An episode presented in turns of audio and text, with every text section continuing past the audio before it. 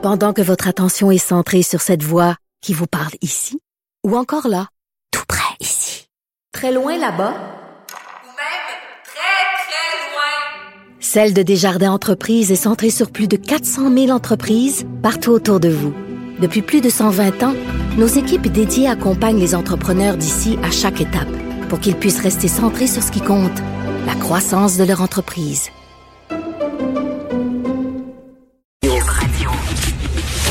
Le, commentaire de Emmanuel Latraverse. Des analyses politiques pas comme les autres. Alors, Emmanuel, il y a une crise là, qui fait rage au sein des forces armées. Oui, c'est quand même euh, assez. euh, en tout cas, c'est certainement du, du jamais vu parce qu'on a appris hier soir que le chef d'état-major, qui vient à peine d'être nommé et d'entrer en fonction le 14 janvier, est suspendu parce qu'il fait l'objet d'une enquête des forces armées canadiennes pour inconduite. Oh! Inconduite Mais sexuelle? ça, ben, c'est pas clair là, à l'heure où on se parle, là. mais ajoute à ça le fait que son prédécesseur, qui est parti très rapidement, alors lui c'est Art, euh, Art McDonald, son prédécesseur Jonathan Vance, qui avait été nommé par M. Harper, est parti assez rapidement, a démissionné le 23 décembre, et on apprend, au mois de janvier, que lui aussi fait face à des plaintes et à une enquête pour inconduite sexuelle et harcèlement sexuel également. Alors là, Aïe, aïe. tout ça survient dans un contexte où, faut-il le rappeler, depuis 2017, les forces armées canadiennes sont supposées être en train de mener la vaste opération Honneur pour débarrasser les forces armées canadiennes d'une culture de harcèlement sexuel et d'une culture du viol à l'égard des femmes qui servent dans les forces armées. Alors, c'est c'est plus qu'inquiétant. C'est moi, je, je ne, je et ça remet en question toute la crédibilité de cette démarche-là et tous les efforts et réels du gouvernement pour prendre le problème au sérieux. Parce que là, je te dis pourquoi on a agi, pourquoi on n'a pas agi, pourquoi on n'a pas fait des enquêtes plus tôt. Et ce qui est intéressant, c'est commençons par John Vance, celui qui est l'ancien chef d'état-major des forces canadiennes. On a appris par le biais de- du réseau Global qui a beaucoup enquêté là-dessus que déjà au moment de sa nomination, il y avait des allégations. Et euh, d'avoir une relation amoureuse euh, euh, avec une subordonnée. Et l'argument qu'il aurait offert à l'époque, c'est que c'était permis parce qu'elle n'était pas dans sa chaîne de commandement. Et donc, on avait un peu euh, passé l'éponge là-dessus. Alors déjà, ça reflète. Est-ce que les temps changent? Je l'espère là. Mais dans un dans une insti- comme dirigeant d'une institution qui est supposée être au-dessus de tout soupçon, euh, respecter les règles, mais tu sais, au corps de tour, c'est quand même c'est dans la culture profonde, pardon, les forces canadiennes, qu'à l'époque, on a décidé de passer l'éponge soulève des doutes. Mais on a appris que depuis, il y a plusieurs autres allégations qui ont fait surface. Et l'une de ces femmes a témoigné en entrevue cette fin de semaine à Global. Et c'est c'est d'une tristesse de l'entendre parce qu'elle nous raconte qu'elle était sa blonde avant qu'il se marie. Ça, il n'y avait pas de problème. C'était permis, c'était connu, etc. Mais lorsqu'il s'est marié, elle est devenue sa maîtresse. Et qu'au fil des ans, à deux reprises, il l'a fait muter dans ses affectations pour qu'elle soit dans la même ville que lui. Hmm. Et donc, sous son commandement. Et c'est donc établi à ce moment-là une- un rapport d'autorité et de contrôle sur elle. On s'entend.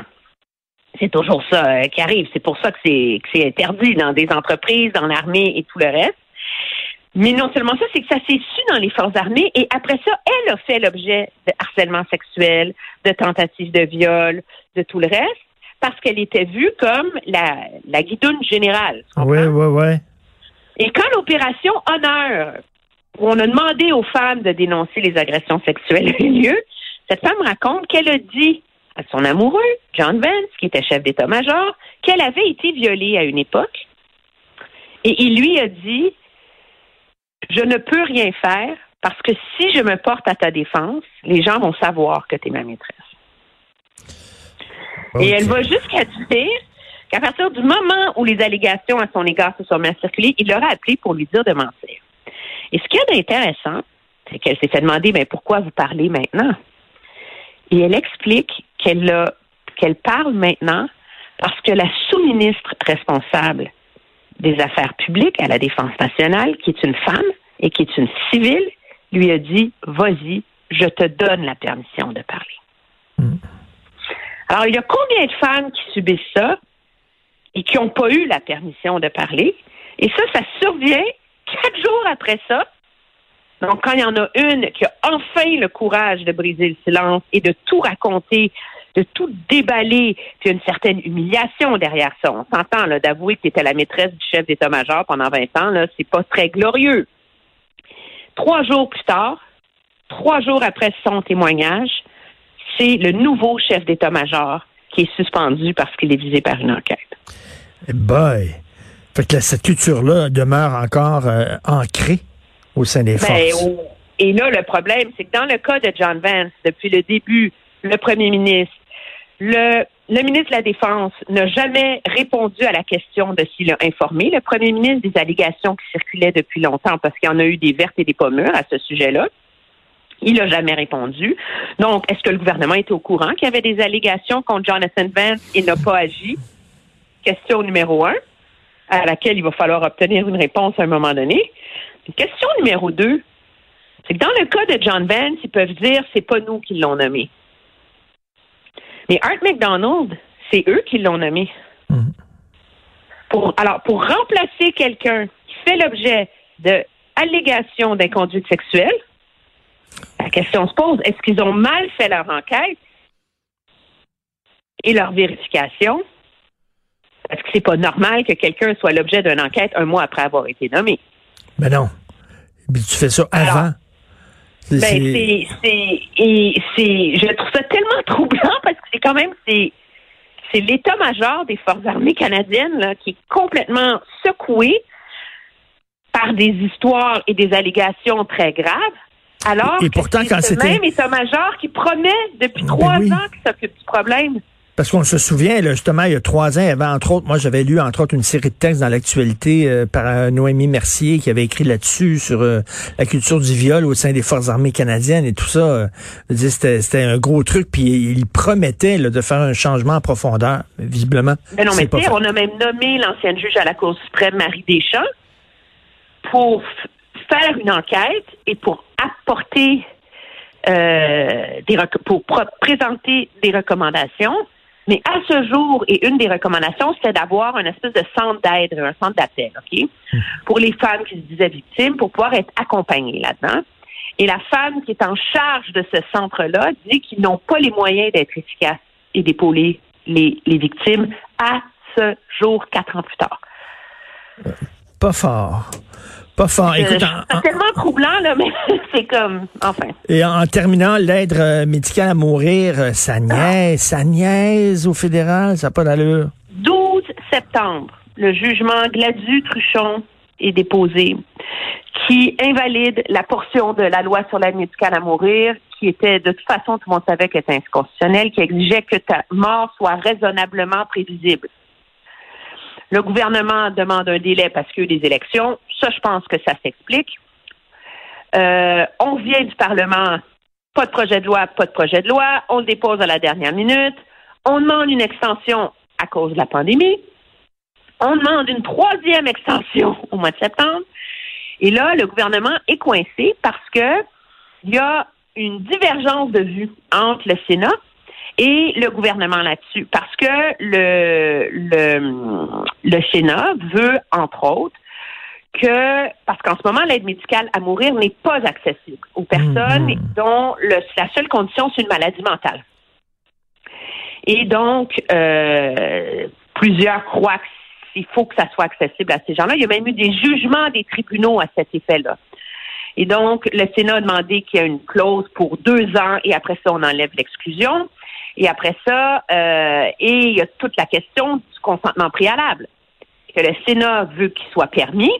Donc, quand le jour où tu obtiens un diagnostic de, je sais pas, d'Alzheimer fulgurant, quand tu as encore toute ta tête, tu sois capable de Mhm. donner son consentement à l'avance dans certaines conditions et le gouvernement ne veut pas. Et à travers tout ça, les conservateurs font de l'obstruction, refusent qu'on débatte de la loi. Alors, si vendredi le projet de loi n'est pas accepté, ben, on va être devant le vide où tout va être permis au Canada. Coudon, on va leur envoyer Véronique Yvon pour qu'elle règle ça? Ah non, mais c'est c'est c'est chez les conservateurs, c'est un enjeu qui divise beaucoup le caucus.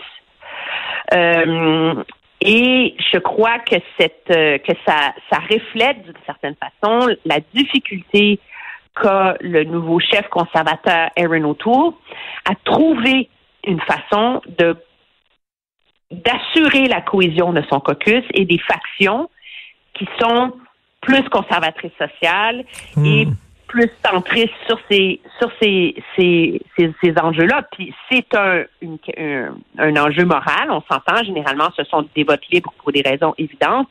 Mais là, le fait que le chef de l'opposition officielle s'en remette finalement à plein de tactiques dilatoires, ben, ne peut que alimenter la perception et le jugement qu'il a beaucoup de difficultés à lui-même faire l'unité de son caucus et amener son caucus et son parti plus vers le centre comme il veut le faire en vue des prochaines élections. Facile à dire, moins facile à faire.